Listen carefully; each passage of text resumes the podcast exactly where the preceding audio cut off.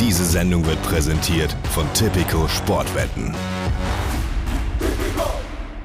Wir beginnen diese Folge mal mit einem kleinen Quiz. Seid ihr bereit? Okay. Um welches Tor handelt es sich hier? Naja, kommt Leute, so schwer kann es ja nicht sein. Vielleicht nochmal? Okay, na gut, äh, dann löse ich auf. Es ist der 24. August 1963. Die Bundesliga lernt laufen. Denn heute steht er an, der erste Spieltag der neu gegründeten eingleisigen Bundesliga. 16 Vereine, 8 Spiele. Alle Partien laufen parallel. Samstagnachmittag, 17 Uhr, Anpfiff. Auch wenn das Fernsehen und die Presse nur verhalten über die Geburtsstunde der Bundesliga berichten, wollen alle Fotografen nur eines. Das erste Tor der Bundesliga mit der Kamera einfangen. Das Blöde am Fußball ist nur, dass einem niemand vorher sagen kann, wo dieses erste Tor fallen wird. Man kann lediglich Mutmaßungen anstellen, wobei das ja auch eigentlich das Schöne ist an diesem Sport. Naja, Mutmaßungen stellen zumindest auch die Pressevertreter an, die sich heute im Bremer Weserstadion befinden. Hier spielt nämlich gerade Werder gegen Borussia Dortmund. Und auch sie haben die große Hoffnung, das erste Bundesligator zu fotografieren. Die Fotografen in Bremen pokern allerdings sehr hoch. Denn sie alle versammeln sich nach Anpfiff hinter dem Dortmunder Tor. In der Erwartung, dass, wenn, dann Werder das erste Tor der Bundesliga-Geschichte erzielt. Ziemlich optimistisch, wenn man bedenkt, dass Werder zwar als leicht favorisiert gilt, der BVB aber immerhin als amtierender deutscher Meister nach Bremen gereist ist. Und das Spiel läuft noch nicht lange. Da passiert das, was passieren muss. Nach handgestoppten 58 Sekunden geht Borussia Dortmund in Führung. Timo Konietzka erzielt das erste Tor der Bundesliga-Geschichte. Problem? Fotografiert hat es niemand, weil eben alle Fotografen auf der anderen Seite des Spielfeldes hocken. Bis heute existiert übrigens nur ein Foto, das Konietzka beim Jubel nach seinem Treffer zeigt. Konietzka setzte nach dem Spiel sogar eine Belohnung aus für denjenigen, der vielleicht doch im Moment des großen Glücks abdrückte. Erfolglos. Werder drehte das Spiel übrigens noch und gewann mit 3 zu 2. Konietzka erzielte beide Dortmunder Tore und wurde schnell zum Bundesligastar. 1965 wechselte er zu 1860 München, wo er nur ein Jahr später deutscher Meister wurde. In 100 Bundesligaspielen gelangen Konietzka 72 Tore, eine unfassbare Quote. Ja, jetzt wollt ihr natürlich wissen, wie das Tor von Konietzka aussah. Ja, gibt's halt nicht. Keine Fotos, keine Bewegtbilder. Einzig die Erinnerungen der Spieler können das Tor rekonstruieren, oder? Wartet mal. Ich versuch's einfach mal nachzustellen. Okay, passt auf. Ich bin gerade Lothar Emmerich. Ich stehe auf dem linken Flügel komplett blank und werde genau jetzt, genau jetzt angespielt. Okay, Ballannahme sitzt und jetzt Sprint Richtung Bremer Tor. Im Werder Tor macht sich Keeper Klaus Lamberts groß. Ich sprinte weiter bis zur Grundlinie. Dann Flanke vors Tor. Okay, wartet kurz. Ich muss die Rollen wechseln. Jetzt bin ich Timo Konietzka. Gut acht Meter vorm Tor kriege ich den Ball zugespielt. Annahme, Drehung, ins Zentrum ziehen, zwei, dreimal vorliegen. Jetzt liegt der Ball auf meinem starken Rechten und peng! Tor! Perfekt ins lange Eck. Puh, so viel Action und das gleich zu Beginn dieser Folge. Aber ich habe gerade eine Flasche Leitungswasser geäxt und jetzt bin ich wieder ready für euch. Timo Konietzka also. Lang, lang ist's her. So. Hallo, schön, dass ihr wieder eingeschaltet habt. Jetzt sind wir also schon bei Folge 4 angelangt. Nachdem wir in den letzten Folgen schon über Auf- wie Abstiege, Meisterschaften und Derbys gesprochen haben, wird es heute mal Zeit, einzelne Stars in den Vordergrund zu rücken und zu bejubeln. Viele von diesen Stars haben in ihrer Zeit als Profi einen bestimmten Rekord aufgestellt und sind damit berühmt geworden. Heute geht's also um Bundesliga-Stars und ihre Rekorde. Viel Spaß! Was für ein Tor!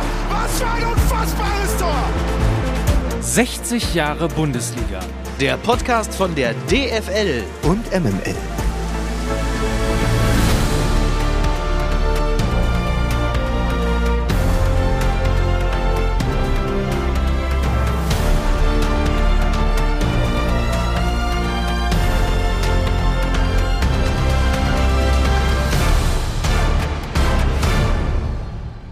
Rekord. Von der Sache her ist der Begriff Rekord ja leicht erklärt. Es geht dabei um einen messbaren Wert einer Leistung, eines Gegenstands oder eines Ereignisses, der extremer ausfällt als alle anderen vergleichbaren Werte.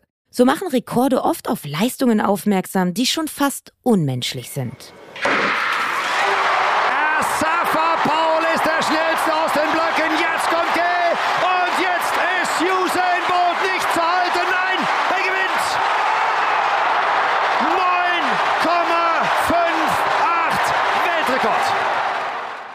Bei der Leichtathletik-Weltmeisterschaft im Sommer 2009 stellt Usain Bolt den bis heute gültigen Weltrekord im 100-Meter-Sprint auf. 9,58 Sekunden. Das ist unfassbar. Ich zähle runter. 5, 4, 3, 2, 1, Start! Doch wie ihr wisst, ist das nicht die einzige Art und Weise, wie Rekorde aufgestellt werden können. Es geht auch anders, eher bizarr. Im Hintergrund hört ihr beispielsweise gerade, wie der Weltrekord im Wassermelon mit dem Kopfeinschlagen aufgestellt wurde. Nicht ganz so beeindruckend wie Usain Bolt also, aber trotzdem ein Rekord. Im Fußball und der Bundesliga ist das natürlich ähnlich. Es gibt Rekorde, die verblüffen und Rekorde, die eher standesgemäß wirken. Klassiker eben. Die meisten Zuschauer bei einem Bundesligaspiel zum Beispiel. Am 26. September 1969 trifft Hertha BSC im heimischen Olympiastadion auf den ersten FC Köln. Hertha war in der Vorsaison aufgestiegen und sicherte sich mit dem 14. Tabellenplatz den Klassenerhalt. Die Saison 1969-1970 begann sie mit drei Siegen und zwei Niederlagen. Ihre ersten beiden Heimspiele gewannen sie dabei beide. In der Tabelle steht Hertha vor dem sechsten Spieltag, also auf einem überraschenden achten Platz. Der Gegner für das kommende Heimspiel kommt aus Köln und steht zu diesem Zeitpunkt auf Tabellenplatz 5. Zudem darf die Hertha gegen den FC gleich zwei Jubiläen feiern. Denn das Spiel gegen die Kölner ist für die Hertha einerseits das 100. Bundesligaspiel ihrer Vereinsgeschichte und andererseits das 50. Heimspiel. Der Andrang auf das Spiel ist riesig und so verlieren sich am Ende 88.075 Zuschauer in das Olympiastadion. Bis heute ist das Bundesliga-Rekord. Das Spiel entscheiden die Berliner übrigens mit 1 zu 0 für sich. Wolfgang Geier trifft per Kopf und erlöst die Hertha-Fans. Den Torjubel könnt ihr im Hintergrund hören. Wenn ihr treue Hörer seid und auch die erste Folge unseres Podcasts gehört habt, dann müsstet ihr eigentlich schon wissen, wo es die wenigsten Zuschauer bei einem Bundesligaspiel gab. Nämlich auch im Olympiastadion. Dieses Mal aber nicht bei einem Heimspiel der Hertha, sondern von Tasmania Berlin. Am 15. Januar 1966 besuchten lediglich 827 Zuschauer das Heimspiel der Tasmania gegen Borussia Mönchengladbach. Ausgenommen von Geisterspielen gab es seither nie wieder ein Bundesligaspiel, das so schlecht besucht wurde.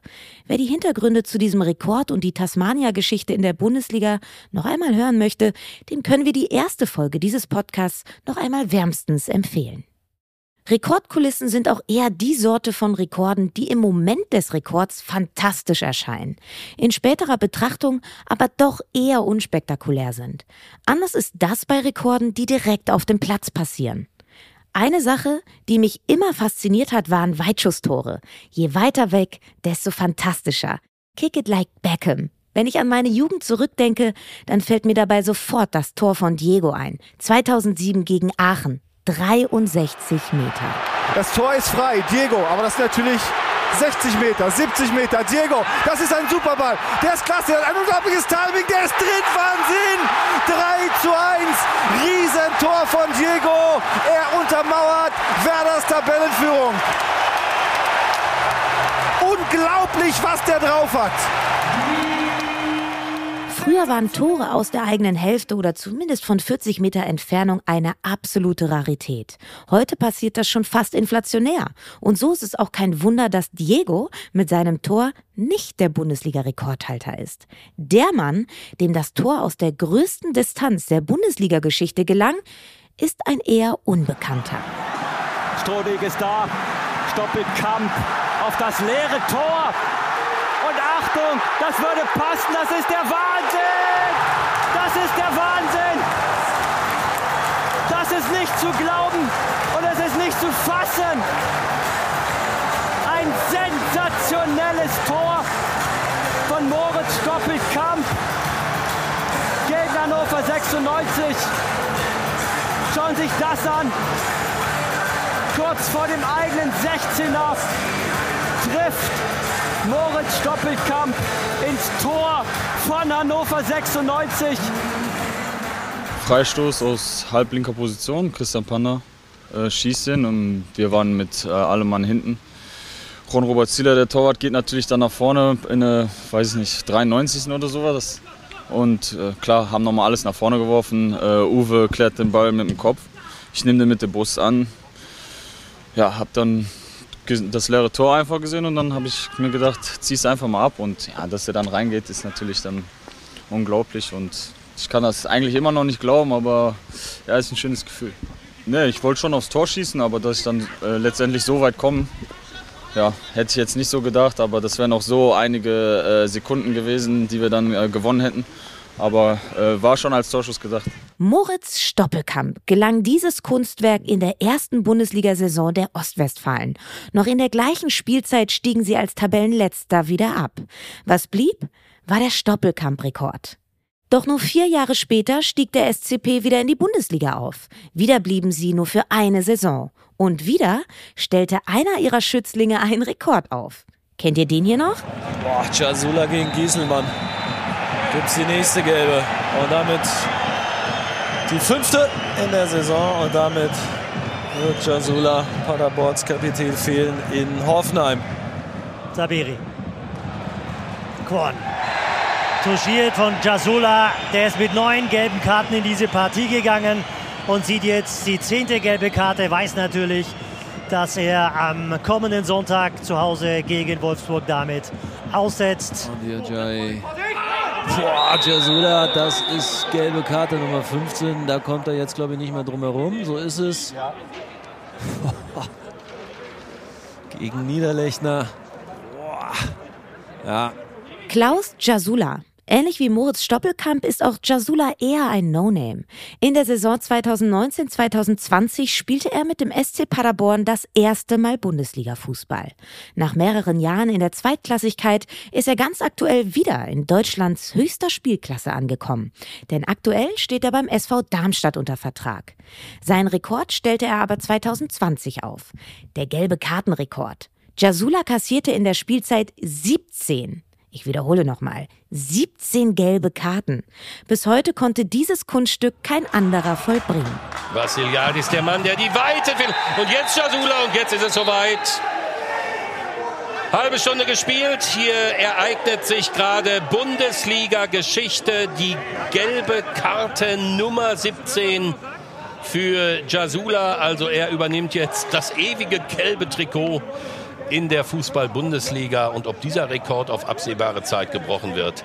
Ich setze da mal ein Fragezeichen für ihn, also so etwas wie der Walter Frosch Gedächtnispreis.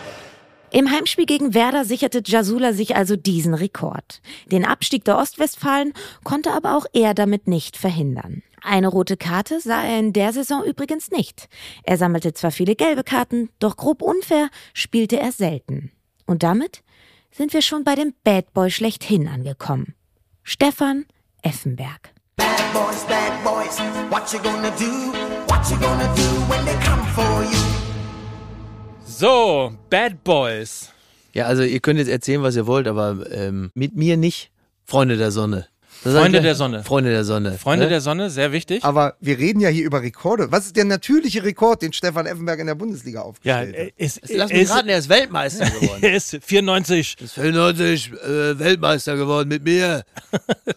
er ist äh, quasi der äh, Sergio Ramos äh, der Bundesliga-Geschichte, ja. außer dass sich die Farbe etwas geändert hat. Mhm. Er hat mit Abstand die meisten gelben Karten kassiert, nämlich 114 an der Zahl. Er ist ein Typ. Und, und er hat die allererste gelb-rote Karte der Bundesliga-Geschichte kassiert. Er ist ein Pionier eigentlich. Ja. Und zwar für die hässliche Frisur, die sich in Mönchengladbach hinten drauf hat tätowieren lassen, als er den Tiger Es war eine Kopf. eingelöste Wette. Ja. Bei Wetten das. Wie entfesselt, Effenberg noch am 16-Meter-Raum, musste sprinten, hinten die Abwehr. Tja, entblößt, da muss er helfen. Da kommt der Effenberg von ganz hinten und ungestüm geht er auch hier zur Sache. Gelb hatte er gesehen und das war die logische Konsequenz nach diesem Foul. Gelb-Rot, Effenberg, Matchstrafe fehlt am Freitag in Dresden. Grahammer tröstet, aber die Entscheidung natürlich absolut vertretbar. Man muss sagen, Stefan Effenberg hat mit dieser Leistung dafür gesorgt, dass man ihn heute in einem Atemzug nennt mit Spielern wie David Jarolim, das ist der Zweitplatzierte, Thomas Heito und Bernd Hollerbach. Oh. Also das ist ja, das ist sozusagen ja die Zeitgenossenschaft von Stefan Effenberg, wenn man nur mal über die gelben Karten spricht. Die Treter der Bundesliga. Ja, die, und dann, das ist wenn man, nur die Defensive, wenn man, ne? Wenn man sich aber so Highlight-Videos aus der Karriere von Stefan Effenberg in der Bundesliga anschaut, glaubt man gar nicht, dass der so ein Treter war, weil der Mhm. war ja ein Filigrane, war ein grandioser Fußballer, Absolut, was der, total. was der für Pässe aus dem Fußgelenk spielen Ja, konnte. Also der Ja. konnte den ganz feinen, tödlichen Pass spielen und in der nächsten Situation hat dem Gegner einfach, einfach zack, die Beine weggezogen. Axt und Skalpell. Genau. Aber genau in diesen ähm, Daten zeigt sich ja halt auch das, was heute in jeder zweiten Doppelpass-Sendung immer wieder angeführt wird, wenn es einer Mannschaft, meistens geht es um Borussia Dortmund oder auch die Nationalmannschaft, wenn es einer Mannschaft an Gänsefüßchen Typen Gänsefüßchen Ende mangelt. Dieses, ja, der hat den schon an der Mittellinie abgegrätscht und hat ihm mal gesagt, pass mal auf, mein Freund, bis hier und nicht weiter. Und hat danach aber dann halt hervorragend nach vorne hingespielt und ein paar Zauberpässe gespielt. Und das ist natürlich klar Stefan Effenberg. Also einer, ist ja nicht kein, ist ja kein richtiger Zehner, ist ja fast eher so ein Achter. Ne? Mhm. Ist ja irgendwo zwischen dem Sechser und dem Zehner hin und her pendelnd. Und das war damals der, der Phänotyp des äh, Mittelfeldmotors, den du brauchtest. Eigentlich im Grunde genommen in gewisser Hinsicht kann man so, so einen Spieler natürlich heute noch gebrauchen. Äh, Ich wollte gerade sagen, gibt es vergleichbare Spieler heute noch? Bellingham? Hat sich ja so ein bisschen, ne, es hat sich so ein bisschen verlagert. Ne? Du hast für das eine hast du den Sechser und für das andere hast du den oft ja gar nicht mehr wirklich existenten Zehner. Aber das, was Effenberg damals gemacht hat, war halt das, äh, was wir heute immer noch gerne als Leadership bezeichnen. Einfach mal einen umflexen, um die Moral des Gegners zu brechen Mhm. und dann halt einfach nach vorne hin die entscheidenden Dinger zu spielen. Wenn man sich aber dann nochmal vergegenwärtigt, dass ja, also Effenberg, der mit den meisten gelben Karten in der Bundesliga-Geschichte bei den Bayern in einem Mittelfeld gespielt hat, wo hinter ihm noch Jens Jeremies lauerte. Ja, das finde ich auch You're erstaunlich. about to enter a world of pain, ja?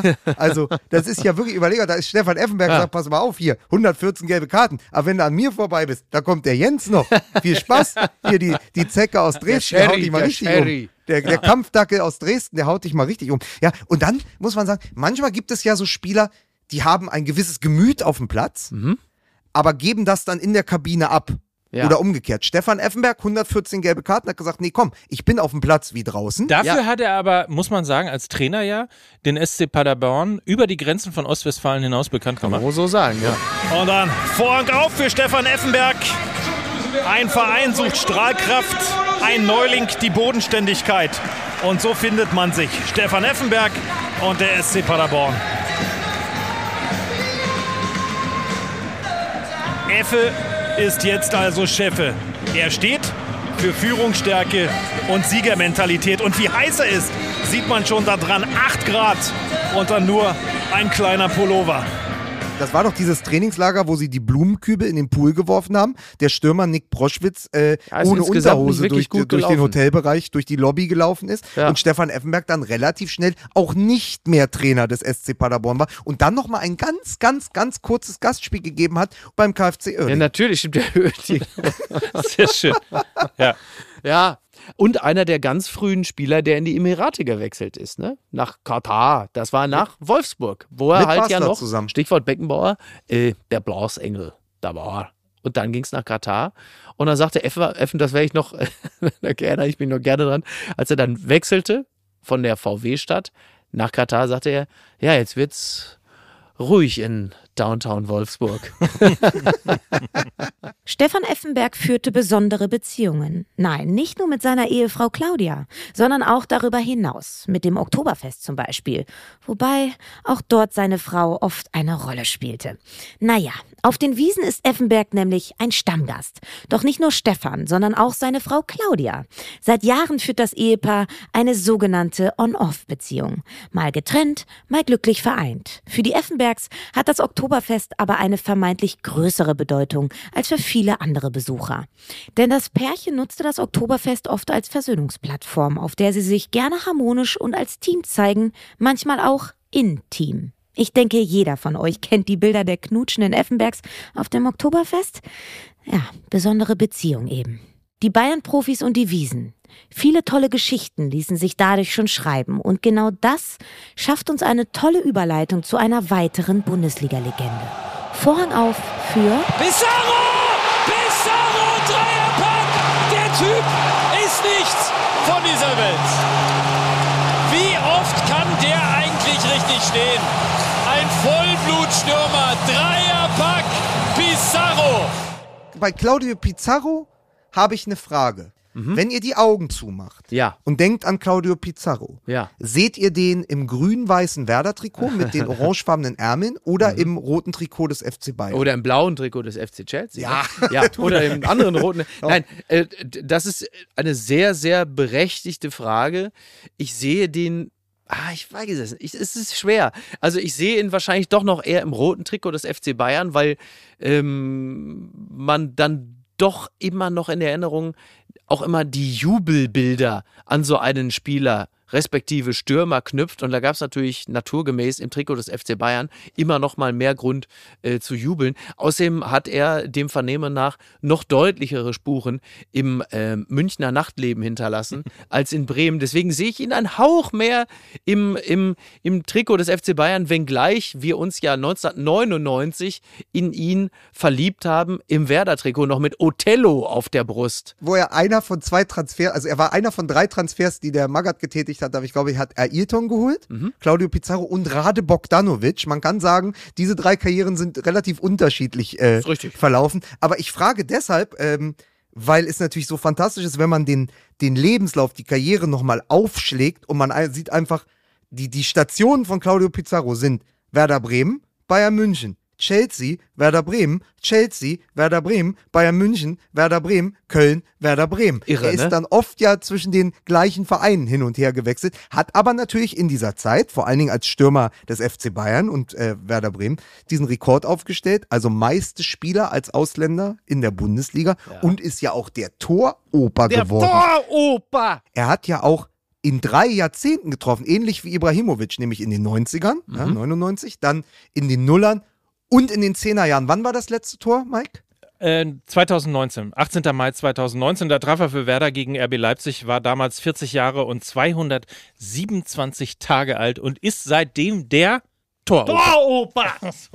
Der war ja die Doppelspitze mit der Ailton und da haben die ja schon getroffen, wie nichts Gutes. Der waren ja, wie hieß das, äh, Piz- Pizza, Pizza, Pizzaton oder so, äh, irgendwie so, die haben ja dann. Pizzatonno. Ja, irgendwie, die haben Pizzatonno. Pizzatonno. Ja, haben sie dann auch wieder. Heute passt es auf jeden Ja, Fall. nein, absolut, absolut. Wenn die beiden nebeneinander stehen, Ja, heute auf jeden Fall Pizzatonno. Ja. Ähm, weil du gerade gefragt hast, in welchem, in welchem Trikot ich ihn sehe. Ich sehe ihn natürlich in gar kein Trikot. Ich sehe ihn natürlich in diesem fantastischen lilafarbenen Pullover, Ja. der, äh, den er angehabt hat, als er wie ein Messias in seiner letzten Station Werder Bremen am Flughafen landet und dort da schon von Tausenden von Fans Als begrüßt die damals wird. die Flugroute noch alle verfolgt haben im Internet, ne? So. So. der Flieger, wo ist der Flieger von Pizarro jetzt gerade? Er landet bald. Flugradar. Toll. Der peruanische Harry Kane. Und es ist witzig, dass du sagst Pullover, weil ich sehe ihn auch nicht in erster Linie in einem Trikot. Ich sehe ihn natürlich in der Lederhosen. Ja. Er hat ja. Ja. nicht umsonst von Uli Hoeneß den wunderbaren Beinamen verliehen bekommen, der Schlawiner. Er ist ja der Schlawiner. Und er der. Schlawiner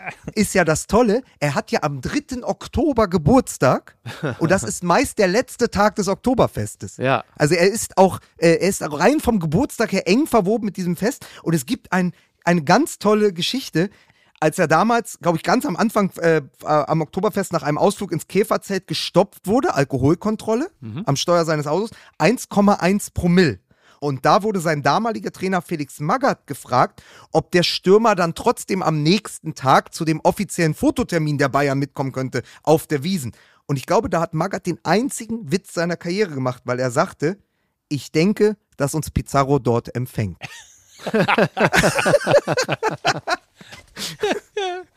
Ach, ist das schön. 40 Jahre und 227 Tage war er am 18. Mai 2019.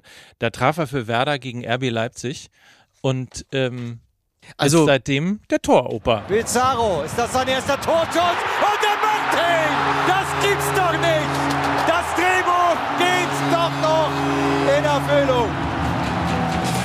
Das war ganz toll. Hatte so ein kleines Ja, Häufchen, ja. War, war der gemütlichste Die Joker Wampe der von Liga. der Weser? Ja. Ja. und, und kam dann, und du hast aber einfach gesehen, das ist ein Typ, der hat so viel Gefühl und Mhm. so viel Gespür im, in, in beiden Füßen und der hat einfach Fußball so gelebt und geatmet. Also, dass man einfach gewusst hat, wenn der reinkommt, es passiert was. Es, es verändert sich die Temperatur auf dem Platz. Das war für mich immer Pizarro, weil Ja. der so ein wunderbarer Stürmer war, der ja auch in seinem Spätwerk fast so ein Zehner spielen konnte. Mhm. Also er die Bälle dann auch wunderbar verteilen konnte. Die Pässe haben gestimmt. Und, es, und auch als Joker bei den Bayern noch, also wenn die damals äh, Pizarro von der Bank gebracht haben unter Guardiola, war ja sofort immer Alarm im gegnerischen Strafraum. Aber du Mhm. Ja. wusstest, jetzt kippt das Spiel, Pizarro kommt. Und Leichtigkeit, wenn man, wenn man vielleicht einen Begriff, und zwar äh, fußballerisch wie privat, ähm, ihm aufoktroyieren wollte, dann ist es wahrscheinlich Leichtigkeit. Was anderes fällt mir dazu nicht ein. Jetzt, wo er ja Fußballrentner ist, kann er sich natürlich auch um diese Ranch in seiner Heimat in Peru, er besitzt ja eine Ranch, äh, 44 Hektar groß, ähm, wo er Rennpferde züchtet. Und da wollte ich euch nochmal was mitgeben zum Schluss, weil er dann doch, sagen wir mal, die Zeit in Deutschland oder äh, vor allen Dingen äh, beim FC Bayern auf der Wiesen die Spuren hinterlassen hat. Die Pferde heißen unter anderem Merkel, Gerd Müller, El Kaiser, Klassenerhalt, Allianz Arena und Marienplatz und na klar, Oktoberfest. Sehr gut. Nur noch Fußboden-Schleifmaschinenverleih. und Schlüsselgewalt. Sehr Ne? gut. Toll. Claudio Pizarro, das Phänomen. Über 20 Jahre lang begeisterte uns Pizza mit Bundesligatreffern, verzauberte uns mit verblüffenden Toren und seinem Gentleman-Lächeln in jede TV-Kamera. Doch wenn wir schon über den ältesten Bundesligatorschützen reden, dann müssen wir natürlich auch über den jüngsten reden. Aufmerksamer als die Dortmunder. Und da ist dann der abgefangene Ball. Und da ist das erste Bundesligator von Mokoko, der jüngste Bundesliga-Torschütze in der Geschichte. 1 zu 1. Yusufa Mokoko. Zum Zeitpunkt seines ersten Bundesligatores gegen Union Berlin im Jahr 2020 ist er gerade einmal 16 Jahre und 28 Tage alt. Rekordhalter vor ihm war übrigens Florian Würz, der im Alter von 17 Jahren und 34 Tagen sein erstes Bundesligator gegen die Bayern erzielte. Beide spielen heute in der deutschen Nationalmannschaft. Mokoko ist übrigens nicht nur der jüngste Bundesliga-Torschütze aller Zeiten, sondern auch der jüngste Bundesligaspieler überhaupt. Sein Debüt feierte der BVB-Profi nämlich im Alter von 16 Jahren und einem Tag. Doch es gibt noch einen weiteren jungen Rekordhalter, der ein großes Stück Zukunft im deutschen Fußball spielen könnte. Sein Name ist Paul Wanner.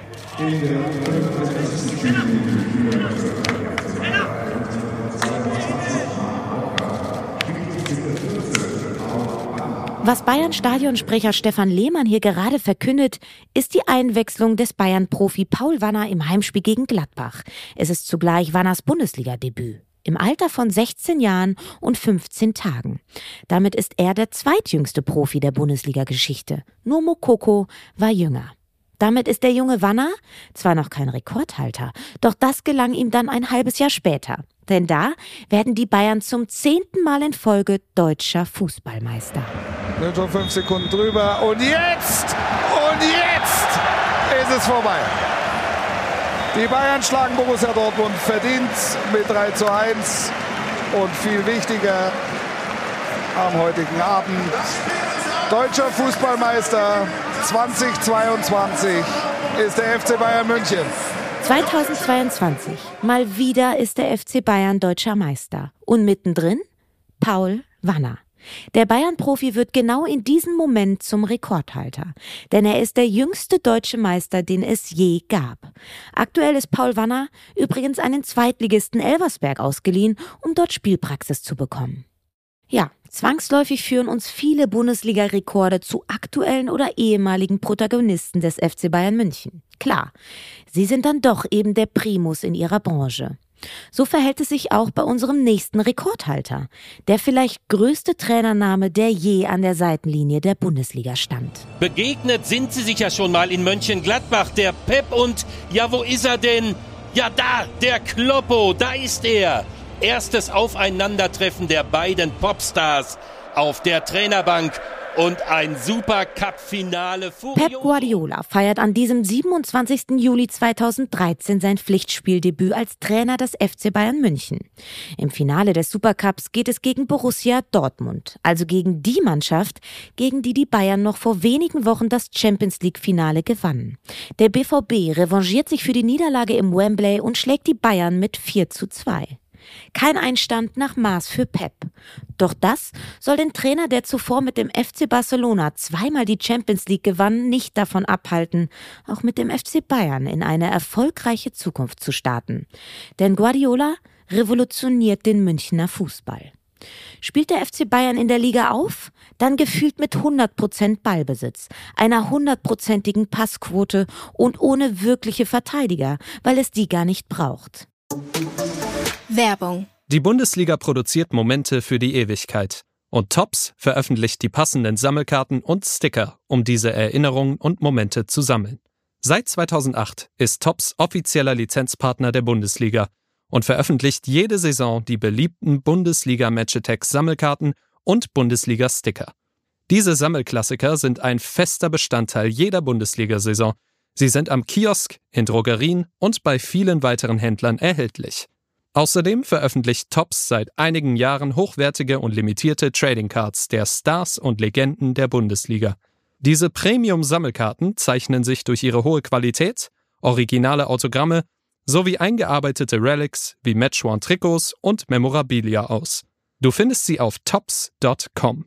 Ergänzt werden diese Karten durch verschiedenfarbige Parallels, besondere Inserts und viele weitere Veredelungen, die das Sammeln auf ein neues Level heben. Doch damit nicht genug. Denn Tops bietet auf der eigenen Website nach jedem Spieltag exklusive Bundesliga-Sammelkarten an. Diese Karten halten die besten Momente und Rekorde des vergangenen Spieltags fest. Aber Achtung! Die Tops Now-Karten sind nur wenige Tage erhältlich. Schau direkt auf tops.com vorbei und tauche ein in die wunderbare Welt des Sammelns. Tops. Momente und Erinnerungen zum Sammeln. Werbung Ende. Selten wirkte eine Bundesligamannschaft so dominant wie der FC Bayern unter Pep Guardiola. Der HSV beispielsweise verliert in München mit 8 zu 0. Die möglichen Gegner in der Champions League, aber jetzt gibt es gar nichts mehr zu denken. Es ist alles gesagt. Beinahe zum Glück für den HSV. Macht Schluss. Der FC Bayern München schlägt den Hamburger Sportverein mit 8 zu 0. Und als der SV Werder Bremen in der gleichen Spielzeit eine 6 zu 0 Auswärtsniederlage kassiert, singt der Gästeblock folgendes.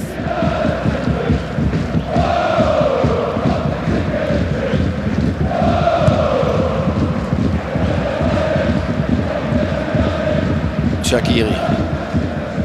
Wieder alles im Griff auf dem sinkenden Schiff. Keine Panik auf der Titanic, Land in Sicht, wir sterben nicht. Zugegeben, die Guardiola-Jahre in der Bundesliga waren auch nicht die ruhmreichsten von Werder und dem HSV. Trotzdem stellen diese Spiele ganz gut dar, mit welcher Dominanz der Rekordmeister mit Pep durch die Liga fliegt. Und genau in dieser Dominanz liegt auch Guardiolas Bundesliga-Rekord. Denn auch faktisch ist der Spanier mit einem Punkteschnitt von 2,52 der mit Abstand beste Bundesliga-Trainer. Übrigens gibt es auch generell nur drei Trainer, die bei mindestens 50 Bundesligaspielen auf einen Punkteschnitt von über 2,0 kommen. Guardiola, Hansi Flick und zum Zeitpunkt dieser Aufzeichnung auch der aktuelle BVB-Trainer Edin Terzic. Übrigens, der schwächste Bundesliga-Trainer aller Zeiten ist, gemessen an seinem Punkteschnitt von 0,95, Michael Fronzek, der unter anderem Hannover 96 und Fortuna Düsseldorf trainierte. Um aber noch kurz bei Guardiola und den Bayern zu bleiben. Die Bayern waren unter Guardiola vor allem national extrem stark. Ein Grund dafür war auch sein Stürmer und Unterschiedsspieler Robert Lewandowski. Und der hat ja bekanntlich auch den ein oder anderen Rekord aufgestellt. Jungs? Okay, dann stelle ich euch äh, gerne die Frage, weil ich habe es damals in der Berolina Kneipe geschaut, dieses mhm. Spiel. Wo wart ihr, als Robert Lewandowski fünf Tore in neun Minuten gegen den VfL Wolfsburg geschossen hat. Also ich saß äh, zu Hause im Sessel und hatte mich eigentlich auf einen schönen Tag Bundesliga gefreut. und äh, dachte dann, ja danke, jetzt geht der ganze Käse wieder von vorne los. Also selten hat ein Mann mich gleichermaßen so elektrisiert und begeistert, wie er mich äh, absolut frustriert und ernüchtert hat. Das natürlich in zwei unterschiedlichen Trikots, wie man sich äh, denken kann. Ich weiß nicht mehr, wo ich war, ehrlicherweise. Aber ich weiß natürlich, ähm, dass das für die Ewigkeit geblieben ist. Also zu dem Zeitpunkt war ja schon die Phase auch, wo eben Spiele nicht nur entweder am Radio, sondern äh, oder im Fernsehen stattgefunden haben, mhm. sondern sich ja auch so langsam eben durch die sozialen äh, Kanäle ja. zogen. Ähm, diese Hand, mhm. die fünf, die neun Minuten, die auch der Seitfallzieher, ne? Da war, ja. doch, dann war doch da vor allen Dingen auch die Art und Weise, wie die Tore ge geschossen wurden, war ja auch äh, absolut begeisternd. Jetzt reden wir nur noch über Schadensbegrenzung. Es ist unvorstellbar. High five. Robert Lewandowski. Heute geht alles. Die LED-Anzeige mit dem fünfmal Lewandowski. Wahnsinn, das ist wirklich für die Ewigkeit.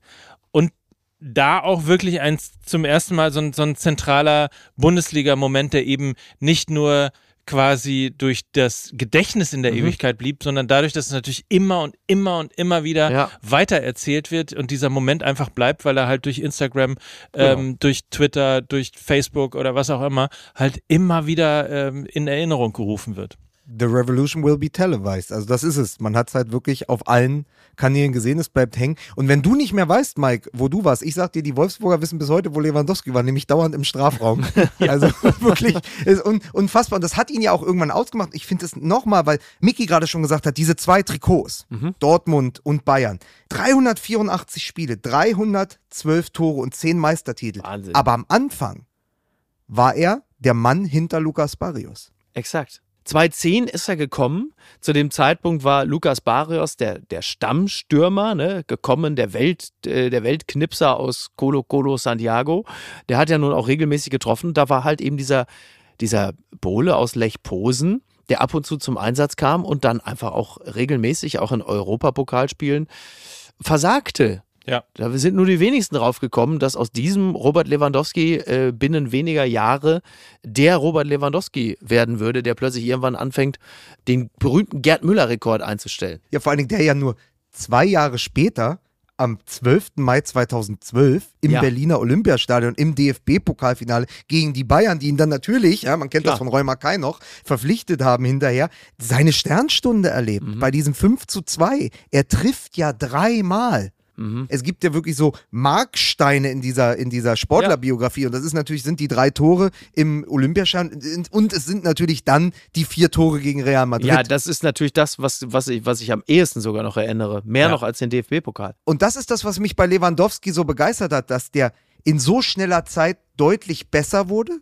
ja. und sich in jeder Saison entwickelt hat und dann natürlich auch noch mit Ende 20 und auch noch mit Anfang 30, der ist jedes Jahr der mhm. bessere Lewandowski gewesen. Ja. Also der schießt drei Tore 2012 gegen die Bayern im DFB-Pokalfinale und schießt dann aber auch die vier Tore in der Champions League gegen Real Madrid und wird dann bei den Bayern immer noch besser, weshalb er dann am Ende gegen Augsburg in der 90. Minute am allerletzten Spieltag Saison 2021 ja. den Rekord bricht, der jeder, also der für jeden von uns, wir gucken Fußball seit über 30 Jahren, für jeden von uns war der nicht zu brechen. Das war ja, ein ja. Ding der unmöglich. Ja, Man konnte die 40 Tore von Gerd Müller nicht machen. Lewandowski schafft es in der letzten Sekunde. Sané, Gikiewicz, jetzt Lewandowski. Nein, er macht's! Er macht's! In der 90. Minute in der 90. Wann auch sonst. In der 90. Minute erzielt Robert Lewandowski das 41. Tor seiner Bundesliga-Saison. Am letzten Spieltag schießt 41 und lupft ja dann, ihr wisst das noch, sein Trikot und hat drunter dieses Forever Gerd T-Shirt, was ja ein schönes, was ja ein schönes Zeichen und auch ein lieber Gruß an die Bayern und die Geschichte der Bayern war. Aber diese Entwicklung von dem Chancentod hinter Lukas Barrios zum 41-Tore-Mann, die ist wirklich vielleicht eine der bemerkenswertesten in der Geschichte der Liga. Und wie bemerkenswert das ist, das hat man ja unter anderem auch daran gemerkt, dass nachdem Lewandowski die Bundesliga verlassen hat, Klammer auf, und Erling Haaland auch, Klammer zu, mhm. dass die äh, Rekordtorschützen der Liga äh, im Zweifel auch nur 16 Treffer brauchen, um äh, die Kanone zu bekommen und eben nicht 41. Vor Lewandowski, es gab natürlich so Ausreißer wie Grafitsch und Dzeko, mhm. aber in der Regel hattest du auch mal so 19 Tore, ne? Ja, Bobic, ja. Martin Max, 18 ja, etc. Und das war sozusagen die vor Lewandowski-Zeit, waren so die, die Bobic-Torschützenkönige, mhm. der Martin Max. Und dann hinterher hast du jetzt wieder einen Kunku und Füllkrug. Und da sieht man mal, wie groß äh, diese Leistung auch war. Und ein bisschen schade fast, dass am Ende so dieses Wechseltheater mit den Bayern in Erinnerung ja. bleibt. So, also als, eine, als zumindest kleines Vermächtnis. Weil er natürlich auf der anderen Seite auch ein Vorbild-Weltstar ist. Ne? Also ich habe bei ähm, Lewandowski, dem konnte ja man durchaus beim Großwerden zusehen, durch seine Akribie, durch seinen Fleiß. Er hatte so ein bisschen Cristiano Ronaldo-Vibes. Die totale Fitness natürlich totale auch. Totale Fitness, ja. alles für den Körper tun, äh, gesund ernähren, all die Geschichten. Ist ja auch zumindest in seiner Hauptzeit in der Bundesliga relativ verschont geblieben von Verletzungen. Absolut. Dementsprechend ein echtes Vorbild. Wenn auch vielleicht als Person ein, ein bisschen Fahrt. Ein bisschen Fahrt. Es ist aber, und das muss man sagen, in der Neuzeit der einzige Superstar, den Borussia Dortmund für kleines Geld holt und für kein Geld weiterreichen muss. Lewandowski für kein Geld der Welt. Ja, und vielleicht um, um, um das abzubinden, aber die Lücke, die er hinterlassen hat beim FC Bayern in der Bundesliga, wie groß die wirklich war, sah man ja eben auch, dass sie nur gefüllt werden konnte mit 100 Millionen Euro und Harry Kane. Und das spricht ja dann auch für Lewandowski auf so eine ganz merkwürdige Art und Weise. Robert Lewandowski. Ob seine Torrekorde noch einmal jemand brechen wird, vor allem in diesem Geschäft, das immer schnelllebiger wird, ich für meinen Teil bin da skeptisch. Wenn man nach dem perfekten Kontrast zu Lewandowski sucht, dann wird man relativ schnell fündig. Dennis Diekmeyer machte insgesamt 203 Bundesligaspiele für den ersten FC Nürnberg und den Hamburger Sportverein. In diesen 203 Bundesligaspielen gelang Diekmeyer kein einziges Tor. Das ist Rekord. Denn kein anderer Bundesligaspieler absolvierte so viele Spiele, ohne auch nur ein einziges Tor zu erzielen. Ein Torlosrekord, über den Diekmeyer selbst immer lachen konnte. Als er im August 2017 an Markus Schuler vorbeizog und sich den Harmlosrekord sicherte, sagte er, jetzt stehe ich im Guinness-Buch der Rekorde. Im Winter 2019 wechselte Diekmeyer übrigens in die zweite Liga zum SV Sandhausen. Am 26. Mai 2020 spielt der SV Sandhausen in Wiesbaden. Kurz vor der Pause gibt es eine Ecke für die Sandhäuser. Linsmeier. Ja, und jetzt ist er drin. Und Dennis Diekmeyer hat's gemacht. Nach elf Jahren und 287 Spielen im Profifußball gelingt Dennis Diekmeyer das, worauf er fast eine gesamte Karriere warten musste. Er schießt sein erstes Tor im bezahlten Profifußball. Aber witzig wird es dann nur einige Wochen später. Sandhausen und Diekmeyer sind am letzten Spieltag der Zweitligasaison 2019-2020 im Hamburger Volkspark gefordert. Für Diekmeyer geht es also das erste Mal gegen den Verein, dessen Trikot er für acht Jahre trug. Und für den HSV geht es in diesem Spiel um den Aufstieg. Doch Sandhausen gewinnt in Hamburg überraschend mit 5 zu 1. Und der HSV bleibt in der zweiten Liga. Dreimal dürft ihr raten, wer das fünfte und somit letzte Sandhäuser Tor erzielt. Erschreckender Auftritt in der ersten Hälfte. Und es wird eine Demütigung, weil Diekmeyer, natürlich Diekmeyer, das 1 zu 5 macht. Natürlich Dennis Diekmeyer und gleichzeitig auch mal wieder der Beweis, dass Lukas recht hat.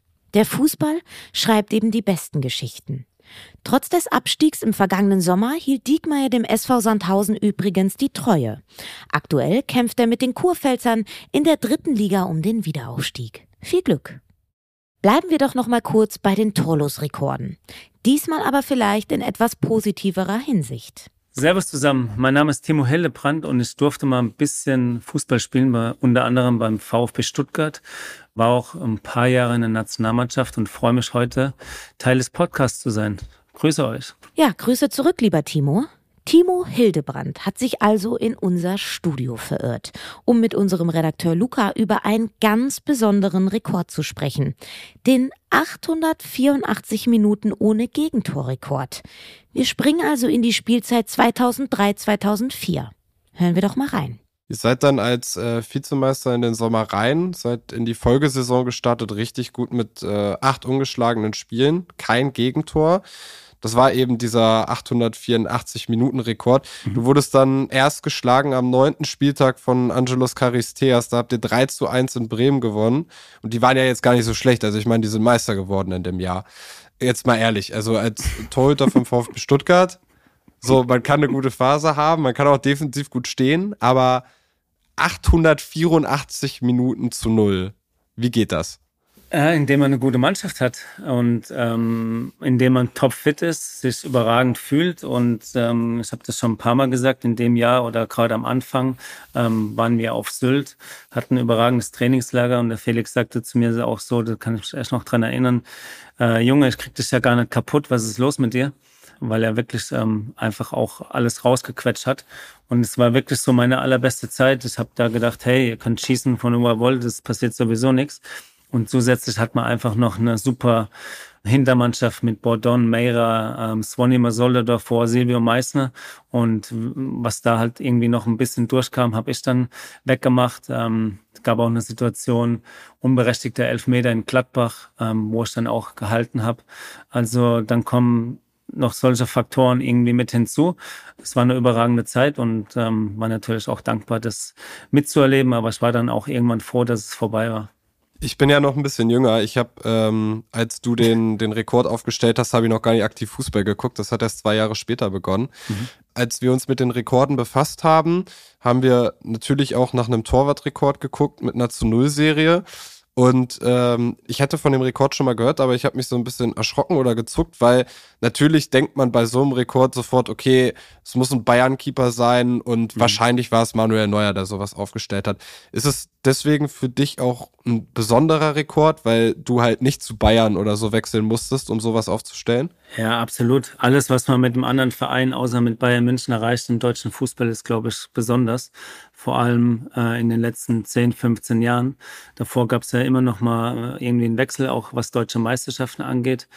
Pokal geht, also da ist ja bei nicht irgendwie ähm, Abo-Meister oder Abo-Pokalsieger, aber letztendlich ähm, ja, war das einfach eine außergewöhnliche Zeit und was ganz Besonderes. Nimm uns vielleicht noch mal kurz mit. Äh, deine Zeit beim VfB Stuttgart ist ja dann 2007 in der Meisterschaft gemündet, bevor du äh, gewechselt bist.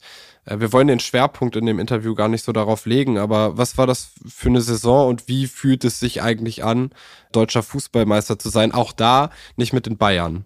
Ja, völlig verrückt ähm, weil es auch so ein schwieriger Start war. Armin Fehr hat uns in der ähm, vorherigen Saison von Trapattoni übernommen und wir sind mit dem 0-3 gegen Nürnberg gestartet, ähm, zu Hause, äh, die uns in der Saison dann auch dreimal besiegt haben mit dem Pokalfinale. Und da war irgendwie schon alles am Brennen und ähm, ich sage jetzt nicht kurz vorm Rauswurf, aber das war einfach kein guter Start. auch die ersten paar Spiele und wir waren ja gar nicht auf der Platte, bis wir irgendwie in der Rückrunde auch so durchmarschiert sind. Ähm, ich habe im Winter meinen mein Wechsel bekannt gegeben oder dass ich, ähm, also nicht, nicht wohin, aber dass ich in, in den Verein wechsle. Und dann hat es für mich selber oder auch für die Mannschaft ähm, wie im Film angefühlt. Und ähm, ja, es war einfach purer Wahnsinn, die letzten Spiele. Ich habe nochmal nachgeguckt, am Ende deiner Karriere stehen jetzt 301 Bundesligaspiele. Davon hast du genau 100 Mal die Null gehalten, was auch eine ziemlich gute Quote ist. Also jedes dritte Spiel zu Null. Wusste ich auch nicht, wusste ich gar nicht. Wusstest du nicht? Also nee, wusste ich nicht. Hat mich, also jedes dritte Spiel schon krass. Mhm. Man hat dir immer nachgesagt, dass deine größte Stärke als Keeper eigentlich das Eins gegen Eins ist. Gibst du dem recht? Ich bin ja immer ein Verfechter davon, dass ein Torwart komplett ist, also nicht nur eine Stärke kann. Aber es war tatsächlich ein großer Schwerpunkt ähm, im Training immer mit Ebo Trautner. Und dem ich da echt auch viel zu verdanken habe. Wir haben erst zusammen äh, so ein, ich will jetzt nicht sagen, Art neues Torwartspiel geprägt, aber man hat auch ganz oft gesagt, ich war so mit einer der ersten, der auch ein bisschen kicken konnte. Und das war auf jeden Fall, ähm, waren oft Situationen, wo ich dann einfach auch, auch glänzen konnte, ja. Du bist in einer Phase als Torhüter oder hast in einer Phase in Fußball Deutschland als Torhüter brilliert, mit dem Pech so ein wenig, dass es da auch viele andere gute Torhüter gab, äh, mit denen du dich immer messen musstest aus Deutschland, egal ob es jetzt später ein Neuer war oder ein Adler oder ganz am Anfang noch die älteren wie Lehmann oder Kahn. Mhm. Du hast insgesamt trotz dieser Quoten äh, sieben Länderspiele gemacht. Also für die A-Mannschaft, da war noch, waren noch welche dabei für das Team 2006 und für, für die Juniorenmannschaften. Hast du das Gefühl, dass deine Leistungen vom Bundestrainer damals und von der Nationalmannschaft nicht so honoriert worden sind, wie sie eigentlich honoriert werden mussten? Ja, ich glaube, das, also ich war ja als junger Spieler ist mir dann dankbar, auch im Kreise der Nationalmannschaft zu sein, vor allem mit so zwei überragenden Legenden auch, Torhütern, die praktisch vor mir waren und ich wusste es ja auch einzuordnen und da jetzt anzukommen, zu sagen, okay, ich habe jetzt halt irgendwie eine gute Phase und ich spiele jetzt, wäre auch ähm, utopisch gewesen. Ähm, von daher wusste ich äh, mich einzuordnen und das war halt einfach das Pech, ähm, so zwei überragende Torhüter vor sich zu haben. Aber meine Hoffnung war eben irgendwie auch nach 2-6, 2-8, 2-6 war ich ja dann irgendwann auch die Nummer zwei hinter Jens Lehmann wurde dann praktisch nicht mehr mitgenommen ähm, zur Europameisterschaft und dann war auch meine Nationalmannschaftszeit vorbei. Ähm, aber ich glaube schon, dass es trotzdem honoriert wurde. Wir haben äh, vor dem Interview schon darüber gesprochen. Du bist Kinderbuchautor. Du hast äh, ein Buch geschrieben, Noja und seine magischen Torwarthandschuhe. Mhm. Und jetzt muss ich natürlich, wenn wir über den Rekord, den 884 Minuten Rekord sprechen und deine Leistung als Torhüter fragen, steckt in diesem Buch autobiografisches? Nee, gar nicht. Das ist ein Buch für meinen Sohn gewesen und eher so auch ein Abschiedsgeschenk für ähm, zu meiner Zeit äh, in Schalke. Meine Ex-Partnerin hat eine eigene Werbeagentur und unser Sohn konnte Noja äh, seinen Namen nicht aussprechen, also der heißt Neo und hat immer Noja zu sich selber gesagt. Deswegen haben wir das auch so genannt. Aber es ist schon so ein bisschen die Story, dass man einfach, ähm, wenn man an sich glaubt, dass man extrem viel erreichen kann und ähm, das gehört einfach auch im Fußball mit dazu oder wenn man eben äh, generell vom Leben spricht, glaube ich, ist es eine ganz gute Anekdote. Also Fazit auch bei den 884 Minuten hattest du jetzt deine Handschuhe nicht in Zauberwasser getränkt. Reingespuckt vielleicht ja, öfters mal, ja. Das macht man aber generell als Torwart, damit sie ein bisschen, bisschen äh, besser kleben. Aber ähm, das ist mit ganz normalen legalen Dingen beflügelt worden sozusagen. Timo Hildebrand. Anfang der 2000er war er einer der besten deutschen Torhüter. Eine reelle Chance im Tor der Nationalmannschaft bekam er nie, was auch daran lag, dass seine Konkurrenz zu groß und zu gut war. Erst Oliver Kahn und Jens Lehmann, später Manuel Neuer, René Adler und Tim Wiese.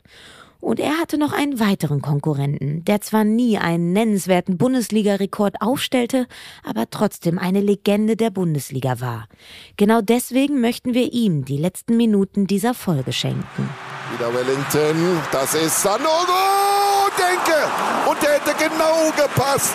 Überragend, wie Robert Enke diesen Ball von Bubakar Sanogo noch um den Pfosten dreht. Mensch, war das eng. Robert Enke, ausgebildet in Jena, spielte für Gladbach, Benfica, Barcelona, Fenerbahce, Teneriffa und Hannover. Ein Leader, wie er im Buche steht und einer der besten deutschen Torhüter, die es je gab. Den Großteil seiner Karriere verbrachte er aber bei 96, wo er ab 2007 auch das Kapitänsamt innehatte. Nachdem seine Karriere lange in Auf und Abs verlief, fand er ab Sommer 2004 in Hannover und 96 ein Zuhause. Er war Stammgast in der DFB-Auswahl und hatte vor der Weltmeisterschaft 2010 beste Karten, um als Nummer eins ins Turnier zu gehen. Was die Öffentlichkeit aber nicht mitbekam, war, dass Enke während seiner Karriere immer wieder große Versagensängste plagten. Erstmals in seiner Zeit beim FC Barcelona, wo er in Depressionen verfiel. Erst der Weg nach Hannover ermöglichte Enkes Gesundheit Besserung. In Hannover wiederum bekam er Sicherheit, Selbstvertrauen und erarbeitete sich durch gute Leistungen und Treue zum Verein den Respekt der Menschen. 2006 aber musste er einen harten Schicksalsschlag verkraften. Seine zweijährige Tochter Lara verstarb an den Folgen eines angeborenen Herzfehlers. Enke sagte damals, Unsere Tochter war fast ein Jahr im Krankenhaus, davon ein halbes Jahr auf der Intensivstation. Das verändert die Sichtweise. Ich habe gelernt, andere Prioritäten zu setzen. Enke macht aber weiter. Auf und neben dem Platz. Gemeinsam mit seiner Frau Theresa engagiert er sich für den Tierschutz. Sie adoptieren viele kranke Hunde, pflegen sie und schenken ihnen in ihrem Haus in Empede bei Hannover ein neues Zuhause. Im Spätsommer 2009 brechen seine Depressionen allerdings erneut aus. Enke will seine Krankheit weiterhin nicht öffentlich machen. Nur sein engster Kreis ist involviert. Enke verpasst zu Beginn der Saison 2009-2010 mehrere Spiele. Offiziell aufgrund einer Viruserkrankung. Gemeinsam mit seinem Umfeld entschließt er sich dazu, eine Therapieeinrichtung aufzusuchen. Doch letztlich geht Enke diesen Schritt nicht. Stattdessen gibt er im Ligaspiel gegen den HSV sein Comeback. Es sei denn, Hamburg kommt nochmal. Stürmer voll. Von Marcel Jansen. Und das dürfte es jetzt gewesen sein. In zwei Minuten mal angezeigt und wir sind gleich drei Minuten drüber.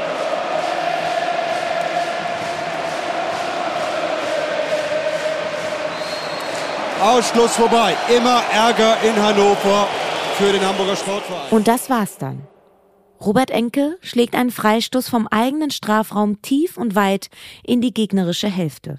Dann pfeift Schiedsrichter Dr. Jochen Drees. Hannover und Hamburg trennen sich mit 2 zu 2. Und der Freistoß von Enke war sein letzter Ballkontakt in der Bundesliga. Denn zwei Tage später ist Robert Enke tot.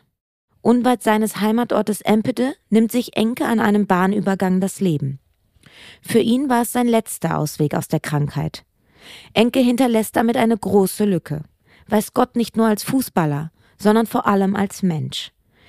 Der 32-Jährige hinterlässt aber auch seine Ehefrau Theresa und die damals acht Monate alte Adoptivtochter Leila. Und er hinterlässt Trauer.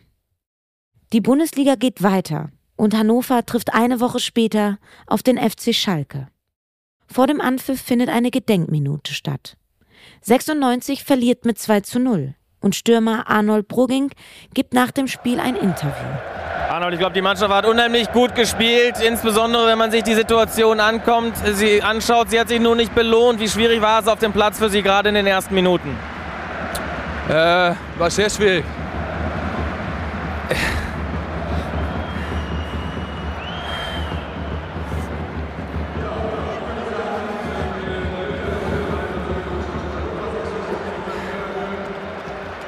Entschuldigung, alle. Überhaupt kein Problem. Nein, das war bei die, die Trauerminute war, war schwer. Und äh, nachher geht es auch einfach los. Ich weiß nicht, aber war sehr schwierig. Äh, aber wenn man dann einmal anfängt, dann, dann geht es auch wieder. Aber ich glaube, wir haben alles versucht heute auch. Und, äh, aber es war, es war der schwierigste Moment auf dem Platz, muss ich auch sagen. Unseren allergrößten Respekt, dass Sie gerade in dieser emotionalen Situation ein so klasse Fußballspiel abgeliefert haben. Vielen Dank.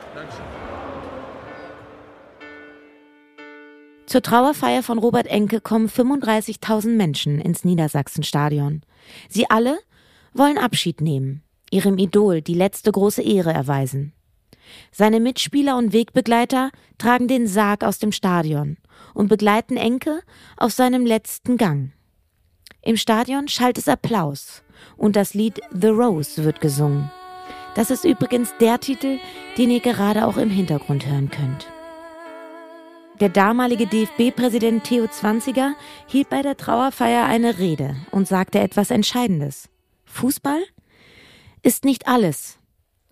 Fußball darf nicht alles sein. Es gibt einen Ausweg. Immer. In die Shownotes haben wir euch eine Kontaktliste gepackt, an die ihr euch wenden könnt, solltet ihr auf der Suche nach Hilfe sein. Ja, diese Folge findet hiermit also ein trauriges Ende. Oder anders, eines, das zum Nachdenken anregen sollte. Vielleicht geht ihr ja dadurch auch nochmal in euch, reflektiert euch und achtet weiter auf eure Mitmenschen. Wir würden uns freuen. In der nächsten Folge wird es dann auch wieder etwas positiver. Denn da geht es um legendäre Fernsehmomente aus 60 Jahren Bundesliga.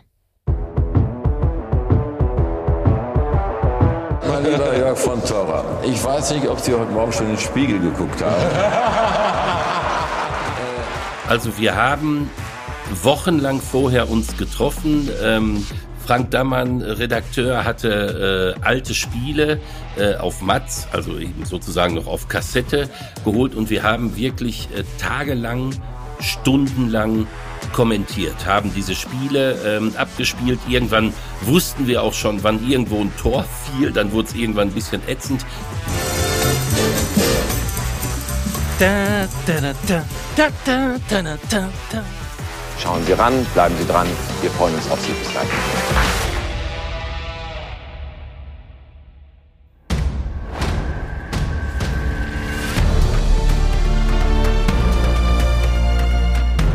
Wenn euch diese Folge gefallen hat, aktiviert die Benachrichtigungen in eurer Podcast-App, lasst eine Bewertung da und empfehlt sie gerne weiter. Dieser Podcast ist eine Koproduktion von MML und der DFL. Vielen Dank an die Medienpartner der DFL für die Unterstützung. Autor Luca Beckmann, Redaktion Luca Beckmann und Nils Babbel. Audioproduktion Lukas Wenske, Jan Komorowski und Hardy Haufe.